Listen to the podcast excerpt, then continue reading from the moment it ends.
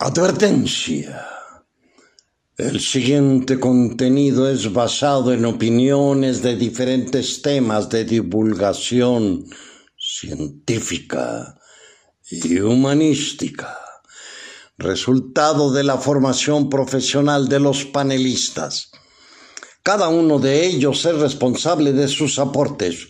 Dicho esto, los invitamos a prepararse su bebida favorita, relajarse y acompañarnos. Bienvenidos a Enformol. Excelente.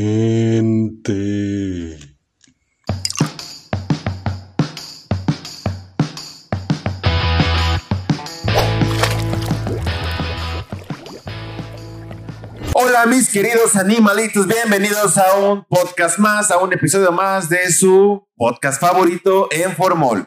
El día de hoy, como ya vieron en la descripción del video, en el título, vamos a hablar sobre medicina tradicional y remedios caseros, cuál es la diferencia, en qué convergen, qué está bien, qué está mal. Eh, este podcast, como ya ustedes bien saben, vamos a hablar de diferentes temas, como son medicina, antropología, veterinaria, sociología, filosofía, historia, etcétera. Todo esto bajo la visión de una salud y la lupa de estos tres amables caballeros que me acompañan. Para hablar en esta mesa nos encontramos de mi lado derecho al buen doctor Vicente Gaya. ¿Cómo están, bandita? Saludos. A mi izquierda, al buen arqueólogo Nicolás Fuentes. Hola a todos. En los controles, el buen amigo Andy. ¿Cómo estás, Andy? Y yo, Manuel Serrano, médico veterinario, y como ya les dije, vamos a hablar sobre medicina tradicional y remedios caseros. ¿Cuál es la diferencia? Eh, como les dije, hay algunos puntos donde convergen. ¿Qué es cada uno? ¿Cuándo está bien? ¿Cuándo está mal? ¿Por qué hacer caso a la vecina? ¿Por qué no hacerle caso a la vecina? ¿Cuándo podemos hacerlo? ¿Cuándo no podemos hacerlo? ¿Cuándo se aconseja? ¿Cuándo vamos a escuchar? Vamos a eh, de, quitar un poquito de humo sobre estos temas creo que lo principal con lo que vamos a iniciar va a ser con las definiciones. Eh, tenemos aquí los dos polos precisamente de estos temas. Vamos a iniciar, ¿cuál de los dos quiere iniciar? ¿Con qué definición? Aquí vamos a, poner de este lado remedios caseros, de este lado medicina tradicional. Aquí lo van a odiar, acá lo van a amar. A grosso modo. Entonces, empiezas, Doc. ¿Qué, es, ¿Qué son los remedios caseros? ¿Cómo lo definirías tú? Híjole. pues los remedios caseros serían mm, todo intento de aliviar algún padecimiento o algún malestar con, eh, bueno, que, tienen, que tengan una base eh, tradicional y que, este, y pues que pueden ser, o sea, pueden envolver muchas, muchas, muchas esferas dentro de una casa, en una población, eh, en una cultura. Es el intento, ¿no? De solventar un, mal, una enfermedad. Cualquier intento y que tenga que ver con algún, con algún ente eh, o con algún padecimiento específico. Aquí pueden entrar muchos factores, ¿no? Sociales, tradicionales, eh, religiosos, ¿no? Eh, inclusive factores estos de magia. cualquier en, en general culturales, o sea, un remedio casero podría ser, por ejemplo, quitar el hipo con un hilo rojo. ¿No sirve? no. Bueno, y la definición de medicina tradicional, por favor, Nicolás. Más, o menos lo que ustedes hablaron en los remedios caseros está incluido en la medicina tradicional. Ahí sí me gustaría hacer una diferencia. O sea, ¿cuál engloba cuál? Yo creo, que, No, los remedios, si podemos Medicina tradicional entra como una apéndice los remedios caseros, pero sí tienen... Ah, bueno, exacto, pero yo lo llamaría los remedios caseros si es una cuestión como más cultural, más cuestiones así de superstición, de, de, de fetiche cultural. ¿Y la medicina tradicional no? Y la medicina tradicional no, incluye más un fenómeno más, más completo antropológico. ¿A qué me refiero? Ahí les da la definición formal. la medicina tradicional es el conjunto de prácticas, creencias y conocimientos sanitarios basados en el uso de recursos naturales, en este caso plantas, animales o minerales. Eh, terapias espirituales y técnicas manuales que buscan mantener la salud individual y comunitaria. ¿Y, qué quiere decir eso, güey? No, entendí ni verga. Bueno, pues si te das cuenta, o sea, eh, abarca, aparte, bueno, tiene algo en común con la medicina alopática, que es el de, pues, el de sanar, ¿no? El de, traer bien al enfermo, ¿no? En la segunda, bueno, este se usa su, su, su, campo epistemológico es mucho más flexible que el de la medicina alopática, ¿no? El de la medicina alopática es claramente eh, el método científico experimental. ¿A qué te refieres con campo epistemológico? Como las, las condiciones o los criterios con los que se crea el conocimiento o lo, con lo que ah, se valida un conocimiento.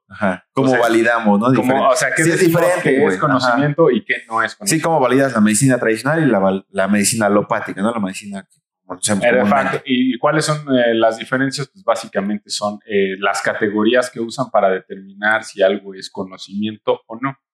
Ajá, ¿y cómo es esto? La diferencia, pues obviamente es, lo sabemos, estamos viviendo en un mundo donde todo está dominado por esta visión eh, científico-experimental, ¿no? Donde que esta, este, esta realidad nos permite crear verdades y certezas, ¿no? y cualquier cosa que no pueda blandirse como verdad o certeza no es conocimiento. Ah, ¿estás diciendo que el método científico tiene fallas? Claro, siempre, sí, tiene fallas. Sácalo la chingada. Sí, es, este señor de ciencias sociales quiere venir a decirnos, güey. no, no, no, es que volvemos a lo mismo. Ahí tendríamos que valorar entonces para, eh, ok, la ciencia es útil para cosas prácticas. Pero, por ejemplo, la ciencia no puede decirte qué hacer con tu vida. Te puede decir cómo funciona la vida, pero no puede decirte qué hacer con ella. ¿No? Qué chairo. No, y es verdad, o sea, es verdad. O sea, podemos explicar por qué nos duele la cabeza o como hablábamos o por qué hacemos caca café o cualquier explicación que tú quieras a través de la ciencia. ¿En qué momento nos volvimos a ayahuasca.com, güey? O sea, no, no, ya en serio. O sea, Piénselo de esta forma, es que también la percepción de, esto, de este corpus de conocimiento se ve afectado por nuestros prejuicios epistemológicos, porque vivimos en una sociedad que valora sobre todo el conocimiento científico, ¿no? Y para otras, pues no es tan flexible. Es lo mismo que pasa con, con la moral, ¿no? Es exactamente lo mismo, ¿no? Eh, porque ahora está todo este onda de los LGBT, muchas letras. Nos ayuda con controles. precisamente, pero me refiero, ¿no? a que volvemos a lo mismo. Este, son cuestiones que no se adoptan en una visión determinada de las cosas y al no estar adentro, entonces generalmente esos campos lo anulan. Te dicen, no, si no eres nosotros, no eres tú. No, es lo mismo, es lo mismo con el conocimiento de la medicina. Sí, eso sí, la, medicina tradicional tiene una, un estigma donde es fácilmente, o por personas que no se han metido al tema, es fácilmente puesto al margen, es fácilmente, inclusive se puede hacer burla, ¿no? De, toda esta medicina tradicional, cuando sabemos que tiene una importancia bastante relevante tanto en la historia, inclusive de la farmacología moderna, como actualmente en muchas comunidades. ¿Podrías contarnos un poquito más de la historia de la medicina tradicional? Por favor, ¿cómo empezó? Claro, los primeros registros? Lo, único, antes de, empezar, lo único que me gustaría eh, como señalar es que una cosa es la medicina alternativa que engloba otro tipo de medicina tradicional y particularmente la medicina tradicional, por ejemplo, mexicana y en general mesoamericana y me atrevería a decir hasta americana, tiene que ver más con cuestiones herbolarias que para, para el, digamos, el pragmatismo de la ciencia tiene, tiene su lugar, porque de hecho sea, de, eso estamos hablando, que finalmente la ciencia es pragmática. La ciencia es real hasta que algo, hasta que algo surge, rompe un paradigma y entonces cambia, cambia esa, ese, esa visión, esa cuestión. Y ese es el problema específicamente de la ciencia, que hasta que no hay alguien que rompe eso, hasta que no hay un punto de ruptura en el que a lo mejor mejoran o cambian los métodos para experimentación, para observación, etcétera, no deja de ser este, lineal.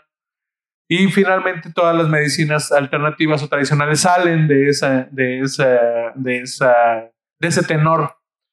Pero no es lo mismo la medicina tradicional herbolaria, por ejemplo, que la medicina tradicional homeopática. No es lo mismo la medicina tradicional acupunturista a la medicina tradicional con magnetoterapia o, uroterapias.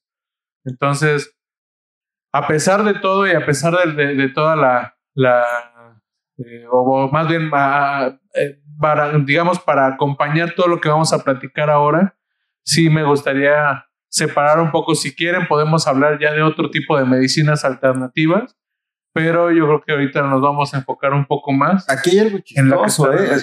Yo creo que la separación sí existe. Y de hecho ese ejemplo está bien. Yo creo que es muy eh, pertinente hablar sobre esta, esta, esta definición, pero nos, va, nos está dando precisamente la visión, yo creo que es la que nos quiere, nos quiere empapar. Nosotros hablamos como medicina, como nuestra medicina, como la concebimos, la parte eh, científica, digamos, la parte eh, de la cultura dominante es la medicina alópata, ¿no? Nosotros conocemos medicina como medicina alópata y eso es como nuestro círculo de medicina. Y medicina alternativa es todo lo demás y aquí metemos diferentes medicinas tradicionales, herbolaria, este, mencionabas acupuntura, magnetismo, etcétera, pero lo metemos aparte. Nosotros, nuestra medicina es medicina alópata y está todo lo demás. Ahora, aquí lo que nos está planteando Nicolás es lo contrario. hay muchas comunidades que inclusive actualmente tienen medicina, pero eso es medicina tradicional, lo que nosotros le llamamos medicina tradicional, pero es medicina. ¿Y por qué no ver la, la medicina alopática como un extra, ¿no? O sea, esa, esa apéndice que sale dentro de un globo más grande, que es la medicina general o la medicina tradicional. O sea, son los dos conceptos o las dos visiones que debemos entender y que ninguna está bien o ninguna está mal, simplemente es entenderlas, ¿no? Concebirlas, y trabajarlas en conjunto. Y de hecho, como que el trabajo de nuestra, de nuestra época es conciliar este tipo de cosas porque la verdad es que se pueden complementar. O sea, hay ¿De, muchos... ¿De quiénes trabaja eso? ¿De los arqueólogos? De todos. ah, es que yo los, arqueólogos se la pasan tomando todo el tiempo. De la humanidad, güey. Bueno, yo no los veo haciendo... tomamos de eso. ok, qué bueno que lo Bueno, ya cuéntanos de la pinche historia de la puta medicina bueno, entonces, pues, obviamente la medicina, la medicina es tan antigua como el hombre, ¿no? El hombre desde que es Homo sapiens desde que se hizo la primera cortadita, ¿no? de dedo.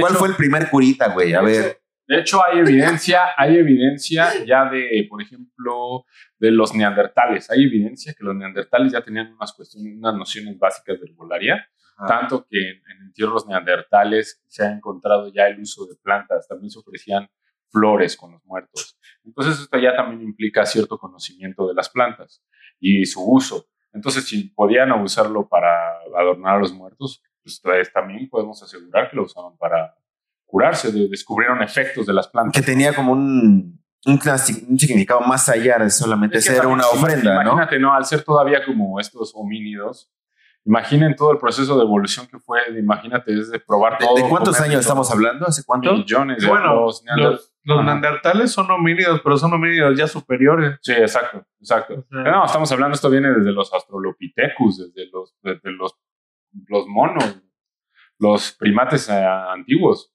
¿no? Sí. Y, este, y pues es un ensayo y error que fue creando hasta que hubo eh, homos que, lograron crear cultura, ¿no? y pues eh, y, se, se, tiene evidencia ¿no? desde neandertales. Por ejemplo, en la, en la, época paleolítica también se sabe que ya se encuentran en los contextos arqueológicos siempre ciertas eh, semillas. ¿Qué es un contexto arqueológico? Bueno, es todo lo que te encuentras en un yacimiento. Por ejemplo, una casa del paleolítico, que estamos hablando de unos 12.000 eh, años antes del presente, en Europa y eh, a ver la casa donde vivió una familia en el Paleolítico. Se cae, queda tapada por sedimentos, bla, bla. Y se le encontraron y dijeron, esto es un contexto. Empiezan a excavar y se encuentran la casa. Te llamaré contexto. Eso, se llama el meme contexto arqueológico. Entonces es por eso que... Y todo lo que encuentras en él, pues es contexto, ¿no? Obviamente. Otra vez, la, la, también la, la, arqueología tiene el mismo problema. La arqueología es una, es una cosa que está estudiando algo que que quiere estudiar científicamente algo que no es científicamente, que no entra dentro del... ¿Estás diciendo que la arqueología está mal y que tiene fallas? Es, neurótica, es esquizofrénica. bueno, de alguna manera es comprensible porque todo está mal. ¿cómo, ¿Cómo haces una observación y cómo experimentas con algo con el que tú no estás seguro que es que por eso, precisamente. Es que después va a decir que la 4T está. Ya no, no, ya nos vamos a meter, ya nos vamos a meter en un, en un, en un tema muy denso de epistemología. Ya ok, para, para otro capítulo dejamos el tema de epistemología y cómo se genera la ciencia, ¿no? Exacto. háblanos, por favor, ya de la historia de la medicina tradicional, puta bueno, madre. bueno, pues es tan antigua como no me le digo. Antecedentes en los neandertales, en el antiguo Egipto, no se diga en la China, en la China imperial. Eh, el, ejemplo de la medicina china para su época fue muy avanzada. ¿Qué tanto de los primeros registros hablas de Egipto, China, eh, diferentes regiones se conserva? Y desde de eso que se conserva, ¿qué porcentaje se conserva? no, pues es mínimo. De hecho, pues puede, puede, de un 100%, yo creo que conocemos el 2 o 3% del conocimiento generado. También, por ejemplo, también aquí en la cuestión nosotros de México, pues sí tenemos algún ciertos registros, pero pues la verdad es que muchas cosas se perdieron. Pero ese 2% es porque no se conoce o porque no se ha valorado, porque no, no sirve de nada. Ese, ese otro 98%. Es, es, multifactorial. Es porque eh, pues se perdieron muchas cosas durante el paso del tiempo y, y otra, pues que también este choque de, de, de cultura, ¿no? De, de, culturas científicas, de culturas que desde la filosofía se les conoce como alejandrinas, porque son de base aristotélica, platónica, y, y, otras culturas que no, que no son así, ¿no? Que les llaman así como... ¿Me está insultando? ¿O ¿Me debo sentir? ¿Sí? La tuya, güey. Ajá. Ok, y después, ¿cuál fue el siguiente paso, güey? ¿Cuál es el siguiente paso? Ajá, de, de la, los registros más antiguos, Ajá. como tal, ya registrado como Pues bueno, si se dan cuenta, siempre los registros médicos y los registros religiosos son los que más perduran y, y continúan con el, en, a través del tiempo, ¿no? Entonces, eh, si se dan cuenta, siempre los tratados de medicina eran esenciales en todas las culturas, ya sea como por ejemplo en el Valle del Indo, en China. En China, sobre todo, son los tratados más antiguos de medicina y anatomía humana, donde, o, bueno, ya la, las cuestiones culturales permitían eh, hacer disecciones, hacer necropsias, cosas de ese tipo que les generaron mucho, mucho conocimiento, ¿no? Y todo esto cómo evolucionó para que la vecina diga que le dé pan puerco al niño que se ha empachado. Bueno, es que muchas de estas eh, cosas, al menos aquí en la cultura mexicana, tienen, eh, veo dos raíces claras. La, la, la, raíz europea medieval que trajeron los españoles y la mesoamericana. Eh, por ejemplo, en la, y muchas, muchas creencias que yo veo aquí se basan mucho en las clasificaciones de enfermedades desde la cultura náhuatl y sobre todo de las medievales españolas. Por ejemplo, no sé si el doctor, corríjame, en la Edad Media se tenían esta noción de los humores, donde habían, estaban clasificados por colores y que tenían cierto tratamiento y cierto origen. Todas las enfermedades tenían un humor y, al, clasificarlas en un humor se, da, se les explicaba su causa y la, y su posible tratamiento. Eh, lo mismo pasa con los nahuas. Los nahuas tienen una, una noción parecida, donde ellos usan toda esta simbología que está inmersa en su religión. Por ejemplo, no sé si lo han notado, siempre las tías, eh, las nociones estas de, por ejemplo, de que la sandía te va a hacer daño porque es fría. ¿La qué? ¿La sandía? Sandía, la sandía, comer sandía de noche. Sí, Ese es, el, es, uno de los clásicos, que porque es muy fría yo me he dado cuenta que en las eh, categorías mesoamericanas de medicina o de percepción de esas cosas, se clasificaban las enfermedades con relación a su humedad. Uh, o uh, la humedad, sí, qué tan, uh, o sea, era, no, era calor, frío, humedad, o, seco o húmedo. Y la combinación de las cuatro. Entonces, eh, eh, hay, hay, un, hay, hay este. Pues te va a dar un frío en la espalda. Pero ¿no? eso significa que entonces sí hay paralelismo. Exacto. Exacto. Es que al fin y al cabo tienen que tenerlos porque todo este conocimiento se generó empíricamente y el cuerpo humano es el mismo en todas partes. Entonces tiene que generar algún tipo de conocimiento útil o fáctico, ¿no? Similar, ¿no? Ajá, exacto. exacto. La observación. O sea, la, la similitud, similitud, No, no debe ser parecer increíble porque estamos estudiando el mismo organismo, nada más que de diferentes. Sí, o sea, a ver, este güey está sudando, es una enfermedad húmeda, ¿no? A ver, ¿por qué está sudando? Exacto. Este güey se ve muy siempre se tenían las, las relaciones de por ejemplo, el pulque, todo lo alcohol, alcoholoso que tiene alcohol en la, en la cosmovisión náhuatl está considerado como frío. Porque, ahí, por ejemplo, tenían, ten, ellos tenían, los, los mesoamericanos mayas, nahuas, tenían esta idea de que tú cada vez que envejeces, te, te pones más caliente porque le das vueltas al sol. Confirmo y reafirmo. Bueno, ah, no, no era por ahí. O sea, bueno, así. Entonces, por, por, ejemplo, en las civilizaciones antiguas mesoamericanas, por ejemplo, a los, a los ancianos les era, eran los únicos que les era permitido estar pedos todo el día, beber todo el día. También a los burócratas. Porque, porque, tenían esta noción de que el alcohol era frío. ¿Y qué tiene? Yo le llamo podcast en formal. Así de un jueves por la tarde. Bueno, pero ese tipo de percepciones que vienen y, se vienen y se instauran y llegan a nuestro, hasta nuestros días, ¿no? Que vienen desde esas cosas o, por ejemplo, ¿qué otro? El remedio, ¿no? El, ¿no han visto el de cuando te quemas con una clara de huevo o con mostaza? Con remedios hay muchos, güey. O sea, de ejemplos creo que sobran. Creo que valdría la pena mencionar algunos. Y a lo mejor si por ahí tienes como un probable origen donde tú consideras que podría tener raíces esos pinches este, remedios, pues ver si, podemos unirlo, ¿no? O sea, también y saben que también hay un componente que no estamos identificando, que es como esta cuestión supersticiosa, ya, ya sea de, de, origen mesoamericano, pero también yo veo muchas supersticiones que yo he podido leer y ver en textos donde hablan sobre cultura romana. Los romanos eran increíblemente supersticiosos. Esa cuestión de la sal, de, de, la, de, que la izquierda es de mala suerte. O sea, si traigo mi escapulario no sirve de nada. No, no sirve. sí, de, eh, bueno, y esas cosas, ¿no? No, sí, porque si tú trajeras un escapulario, yo me preocuparía algo te pasó. Ahora, ¿qué? Oye, ¿y esto qué, con, cómo lo podemos asociar con los ah. animales, eh? Tú, Manuel. En, en, cuanto a, en cuanto a remedios, creo que la medicina veterinaria se pinta sola basta que entres a cualquier grupo de animalistas o cualquier grupo de, de, inclusive hay unos que dicen que consultas veterinarias en Facebook, la chingada, y vas a encontrar mil remedios caseros que de esos mil ocho van a estar de la chingada, nueve mil novecientos, no, 900. 998 van a estar de la chingada, güey. Y dos, dos van a ser así como que medio relevantes. El clásico, ¿no? El collar de limones. Esa ah, mamada. ¿No funciona? No, güey, o sea, ni, yo se lo puse a mi hijo. ¿Ni el de ajos? No, es para vampiros, güey. ni, el aceite quemado para la, para, para la roña. Todos conocemos pinches remedios caseros para perros, güey. De esos, les repito, el 98% no funcionan para ni madres. Eh, por ahí hay algunos que tienen cierta base en medicina tradicional y medicina eh, herbolaria, como por ejemplo eh, en, algunos, en algunas regiones utiliza ajo con epazote para desparasitar el ganado. Tiene un cierto rango, un cierto espectro eh, para parasiticida, pero es muy bajo, o sea, es muy poco, pero sí tiene por ahí, ¿no? Una pequeña pinta. El, el uso del manejo de heridas con limpiezas, miel, eh, azúcar, todas esas soluciones puede llegar a funcionar, pero lo ideal es que tenga un manejo médico integral.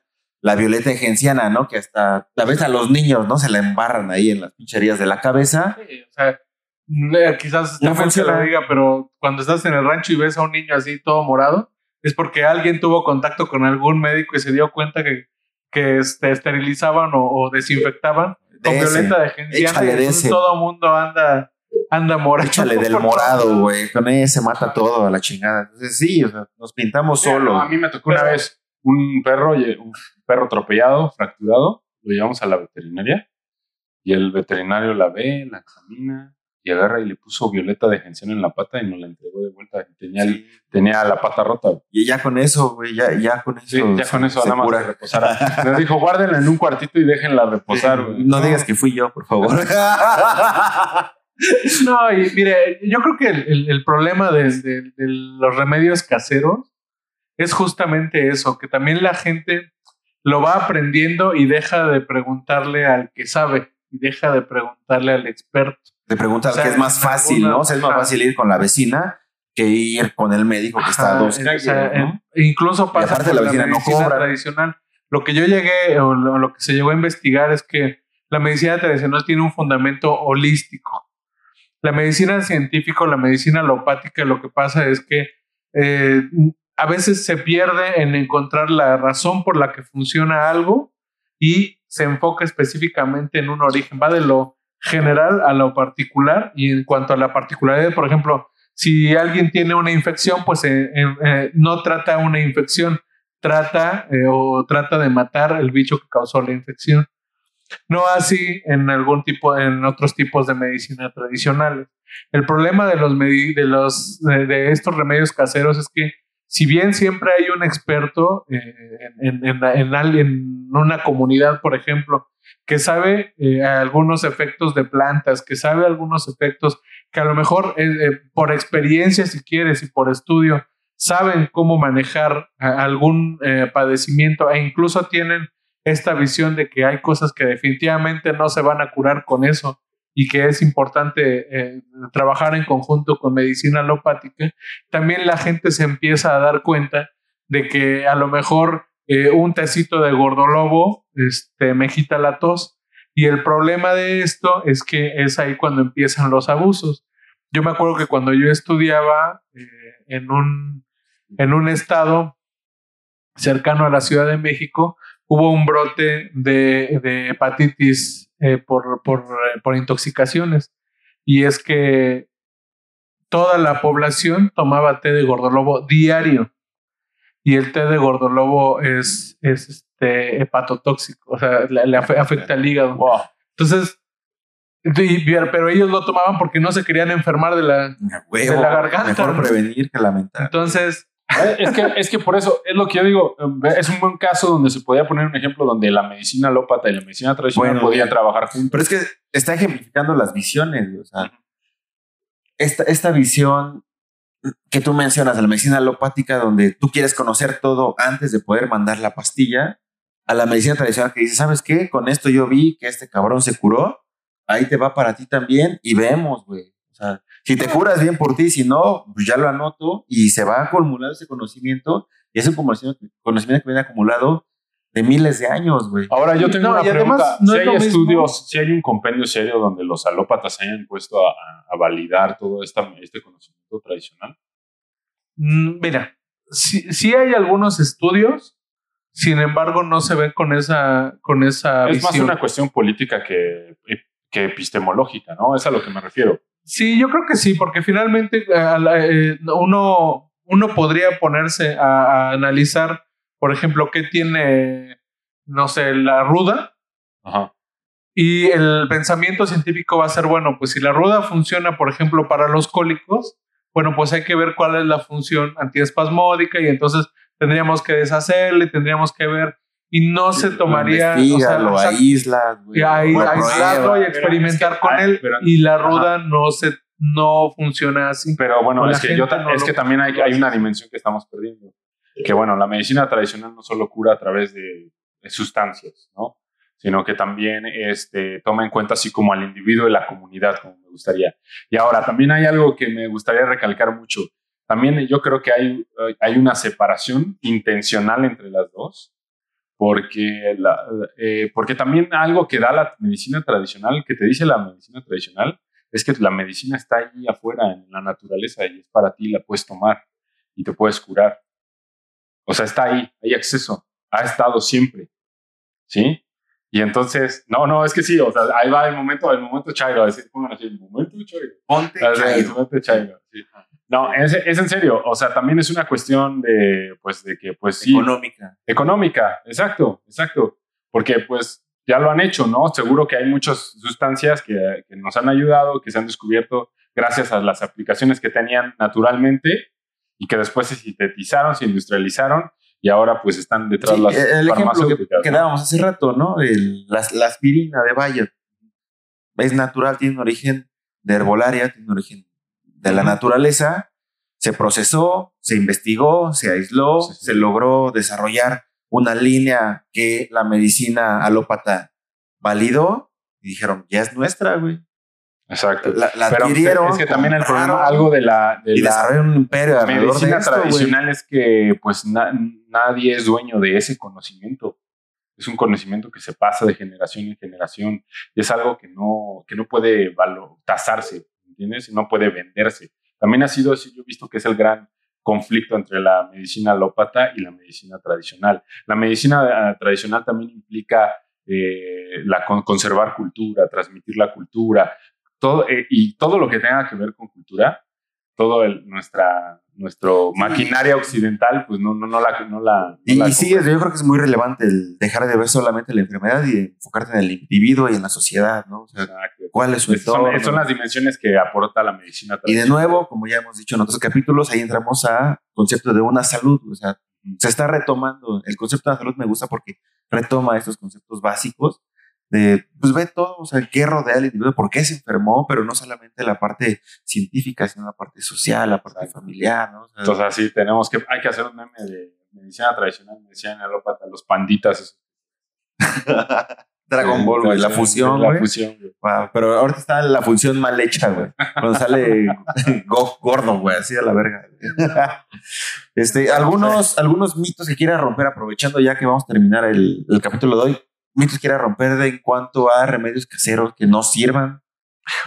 Pues mira, yo tenía. La mollera, güey. Yo tenía un conocido que decía: tú le puedes hacer lo que quieras a tu paciente, pero si le vas a dar algo o lo vas a picar, avísame primero.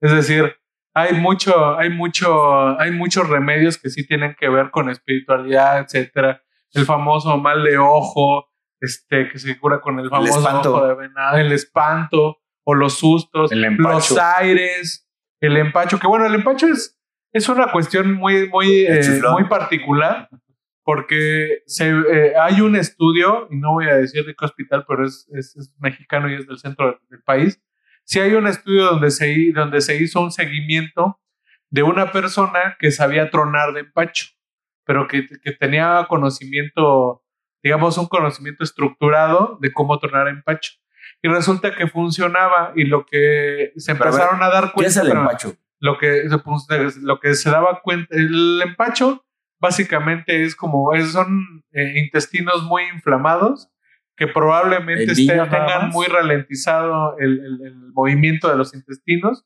y que esté lleno de aire y que, que no salga con procinéticos o con algún medicamento.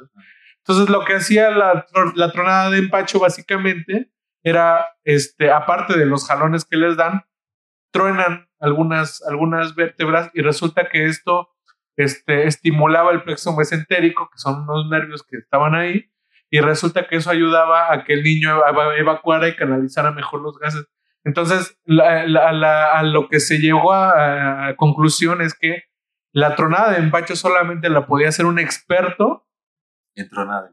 En tronada de empacho y que no se, no se aseguraba que en todos los lugares pudiera tornar con empacho, entonces que se, que, se tenía que seguir investigando.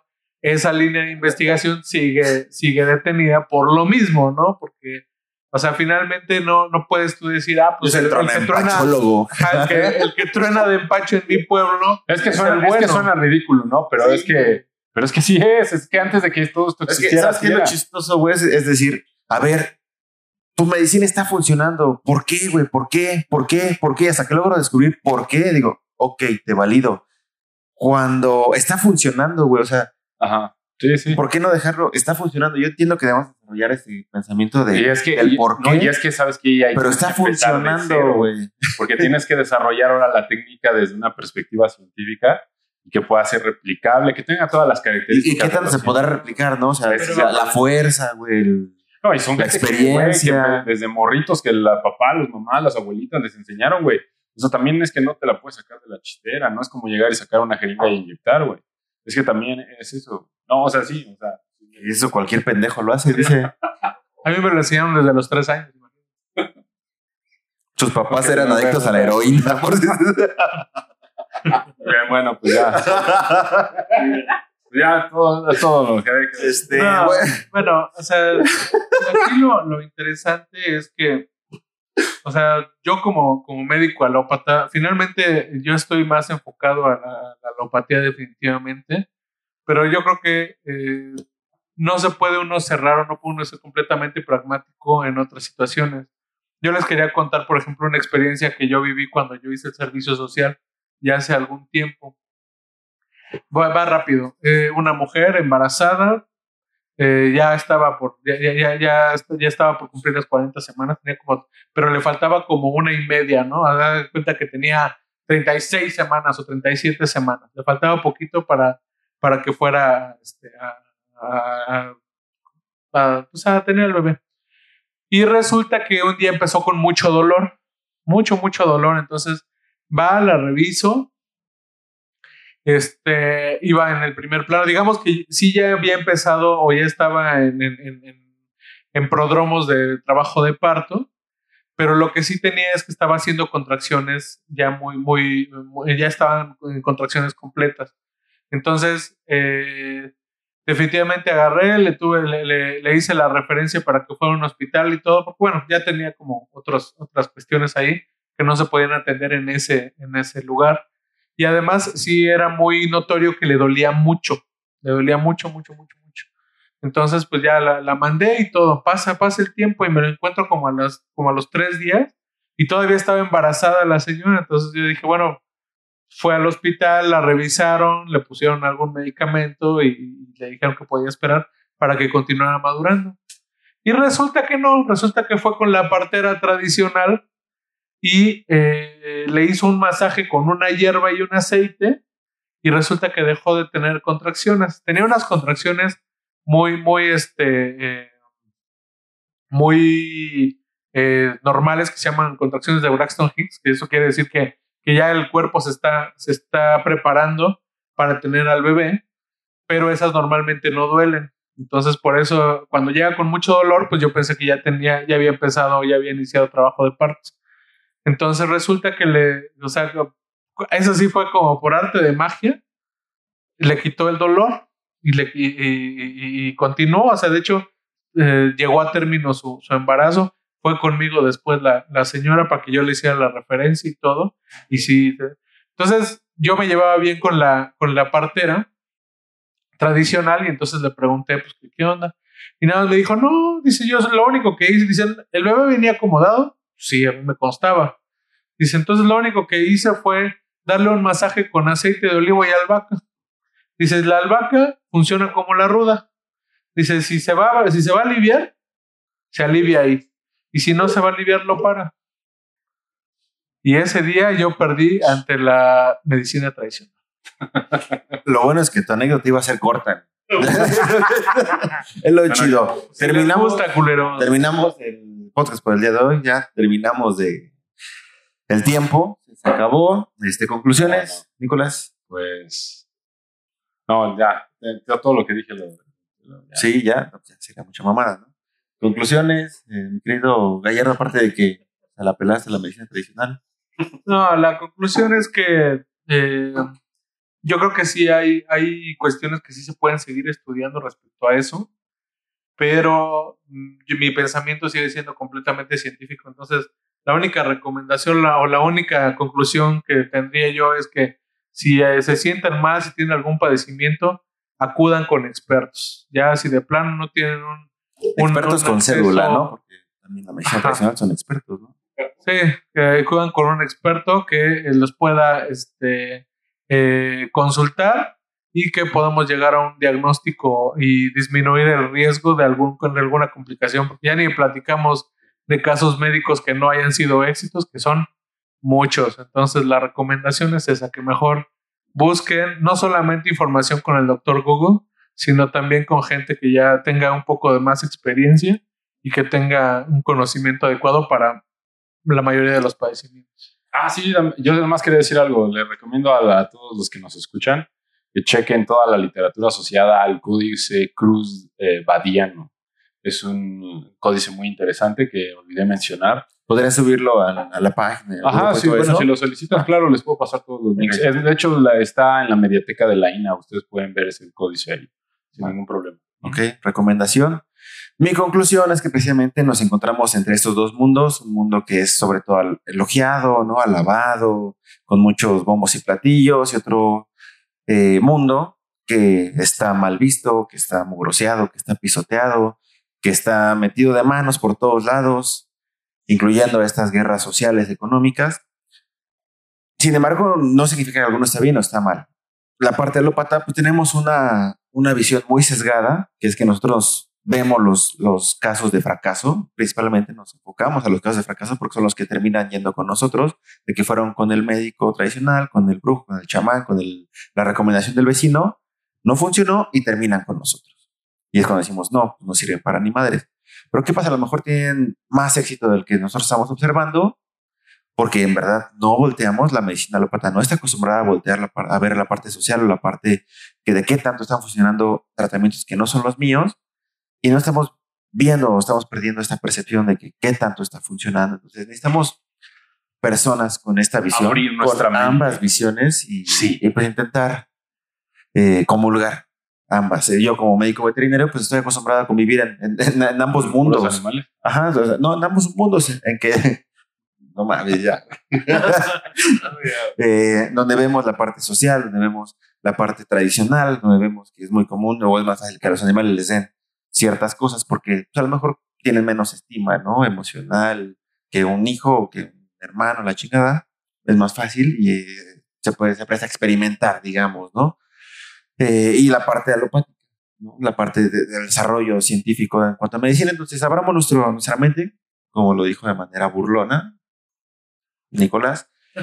Eh, y no se pierda el siguiente capítulo. Síganos en las redes, eh, entren al grupo de Formol Podcast, grupo de autoayuda. Eh, si tienen dudas, comentarios, eh, sugerencias para el siguiente tema, pulgares por favor, arriba. anótalos aquí, pulgares arriba, suscríbanse, denle notificaciones, lo que quieran, ya saben. Nos termina, terminamos por el día de hoy. Nos vemos el siguiente capítulo la próxima semana. Bye.